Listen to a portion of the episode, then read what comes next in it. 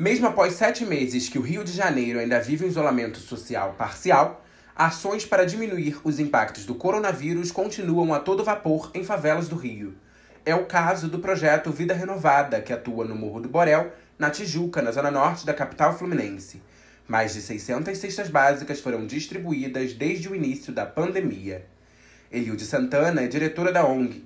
Ela conta que ainda é necessário entregar alimento às famílias atendidas pelo projeto devido aos impactos econômicos da Covid-19. Ainda estamos fazendo a distribuição das cestas, porque nós julgamos com certeza ser necessário ainda essa assistência às famílias distribuindo as cestas.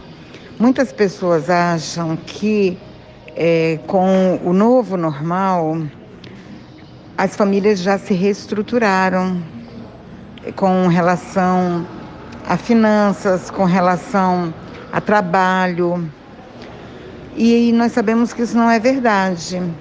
Todas as vezes que entregamos as cestas, que conversamos com alguns responsáveis, a gratidão que eles externam deixa claro isso. E comentários também que eles fazem.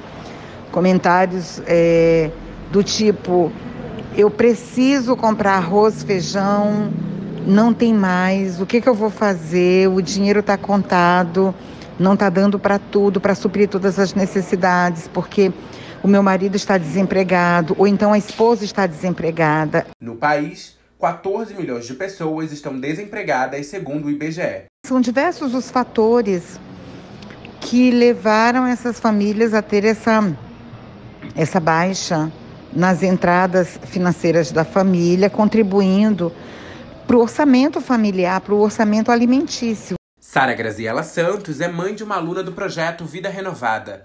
Ela está fora do mercado de trabalho formal desde o nascimento das filhas, em 2012. Para ela, a cesta básica chegou em boa hora. Receber a cesta básica do Provi é algo que significa muito, né? Parece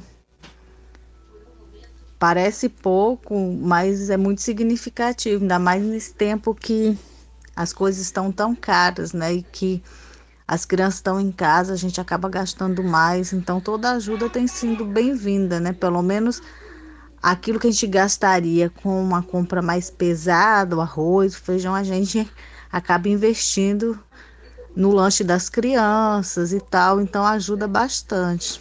Na última semana, o ministro da Economia, Paulo Guedes, afirmou que se houver uma segunda onda de Covid-19, o auxílio emergencial será prorrogado.